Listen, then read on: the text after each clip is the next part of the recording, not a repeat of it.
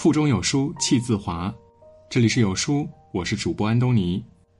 今天为您带来的是四川地震前十秒发生了这件事儿，中国真的已不再是那个中国了。一起来听。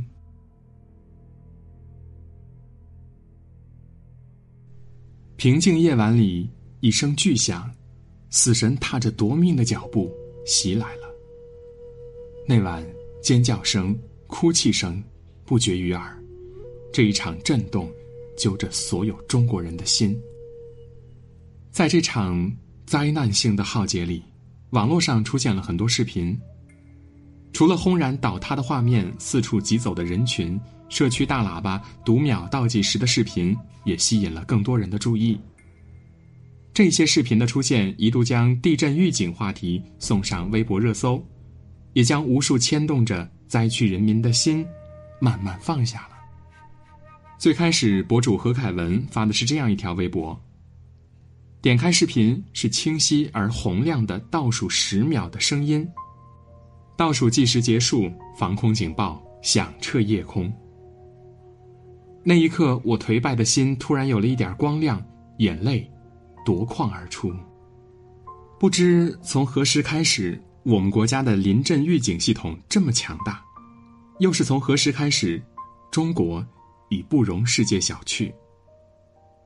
所谓的临阵预警系统，就是在地震发生时，利用电波比地震波传播速度快的原理，在地震造成破坏前，提前几秒甚至几十秒发出全自动秒级响应的地震预警。自2008年汶川地震后，成都高新减灾研究所就已经开始着重研究地震预警。地震预警的实现，为之前发生的地震险情成功做出了预测，并且误差极低。这一技术的跨越式发展，直接为受灾群众争取了更多的逃生时间。比如，二零一三年四月二十号，四川雅安芦山县发生七点零级地震，雅安市和成都市获得了五秒、二十八秒的预警时间。二零一四年十一月二十二日，四川甘孜康定县发生六点三级地震，康定县和成都市获得了七秒、五十三秒的预警时间。二零一七年八月八日，九寨沟发生七点零级地震，汶川县和成都市获得了五十四秒和七十一秒的预警时间。而这一次，宜宾市和成都市各获得了十秒和六十一秒的预警时间。成都的一百八十所学校、一百一十个社区都收到了预警，也正因此，大家才能在第一时间进行紧急疏散。十几秒钟的时间虽然短暂，却能让太多人跑赢地震波，让死神望尘莫及。不要小看这几秒到几十秒的时间，成都高新减灾研究所所长王吞说。研究表明，预警时间为三秒时，可以减少死亡百分之十四；时间为十秒时，减少伤亡百分之三十九；时间为二十秒时，减少百分之六十三。如果汶川地震时能有预警，那么死亡人数可能会减少两万到三万。短短十几秒，我们跨过的不是时间，更是无数人的生命。曾经汶川地震失去近七万同胞，所以我们从那刻起便有了一个信念，就是不让地震夺走更多人的生命。为了这一目标，王吞和他的团队付出了太多的努力，是他们让我们看到了希望，是他们让我们知道中国的地震预警技术已经跻身世界前列。现在的中国早就已不再是那个中国了。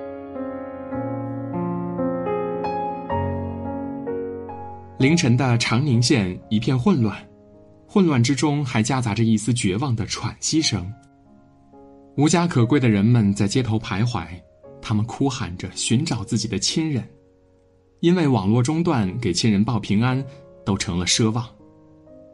此时此刻，对于长宁的人来说，天塌了。但是别怕，祖国就是你们最有力的强心针。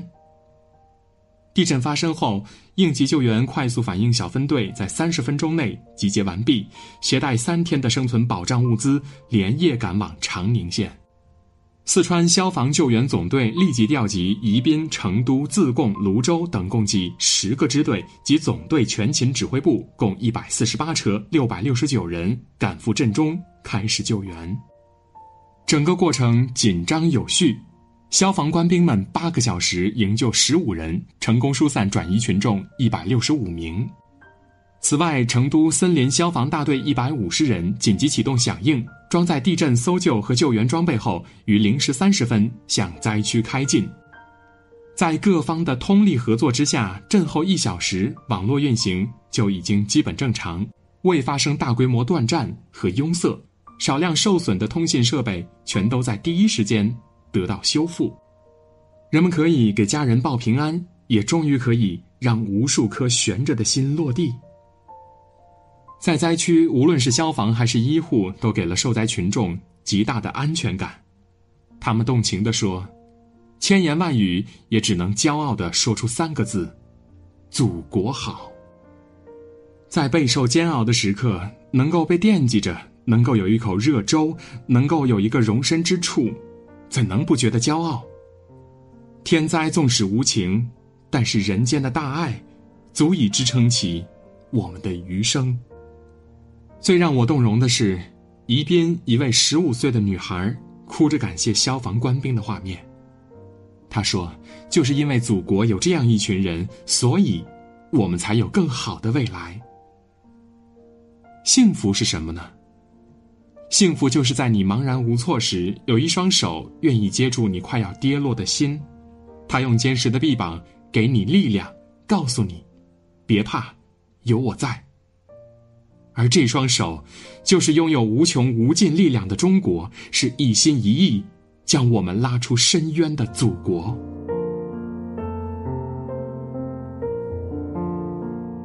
知乎上有一个问题：你是从什么时候开始觉得中国强大了？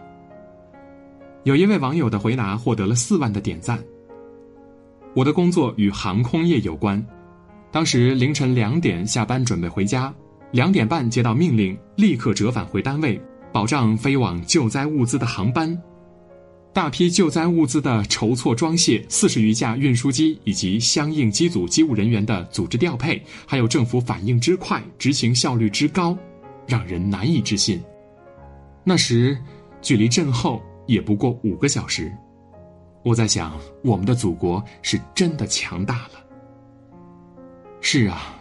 我们的祖国是真的强大了。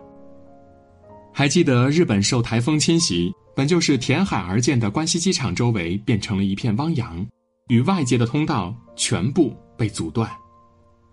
机场里有五千多人被困，其中还有一千零四十四名中国游客，数千人排队等候撤离，一时间所有人的心都变得焦灼。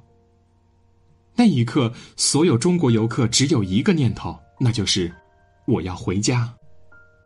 就在大家还以为要度过漫漫长日时，却没想到中国救援车竟雄赳赳、气昂昂的驶入关西机场。立刻，所有的中国人沸腾了。有位游客激动地说：“真的是感到祖国的强大。当我身处国外，遇到了这种突发状况。”就真的能感觉到，作为一个中国人，国家对你的重要性。在撤离过程中，有几位台湾同胞怯怯的问：“能不能一起上车？”工作人员回答说：“当然，只要是中国人，全都要上。”那一刻，眼泪夺眶而出。是中国给了我们这样的底气，让我们无论经历了什么，都知道自己永远不会是一个人。在这次宜宾地震中，一位民警抱着老奶奶的照片在网络上疯传。他说：“地震发生后，我的第一个拥抱没有给我的家人，而是给了这位与我素不相识的受灾老奶奶，因为我想告诉她，警察在，平安在。警察在，平安在。也正因为有你们的存在，才让我知道。”我们的祖国正在意气风发的强大，正在不惧风雨的茁壮成长。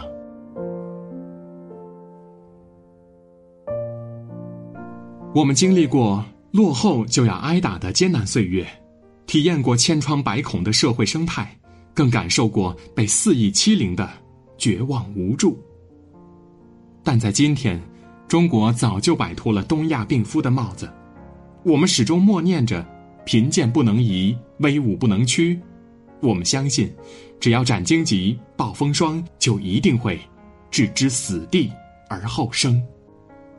每次看到中国强大的执行力，都会为之深深震撼和感动。谢谢，亲爱的祖国，谢谢那些可敬可爱的人们。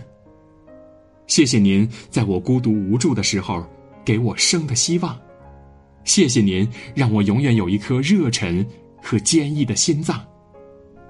此刻，我多么想骄傲的呐喊：“此生无悔入华夏，来世还做中国人。”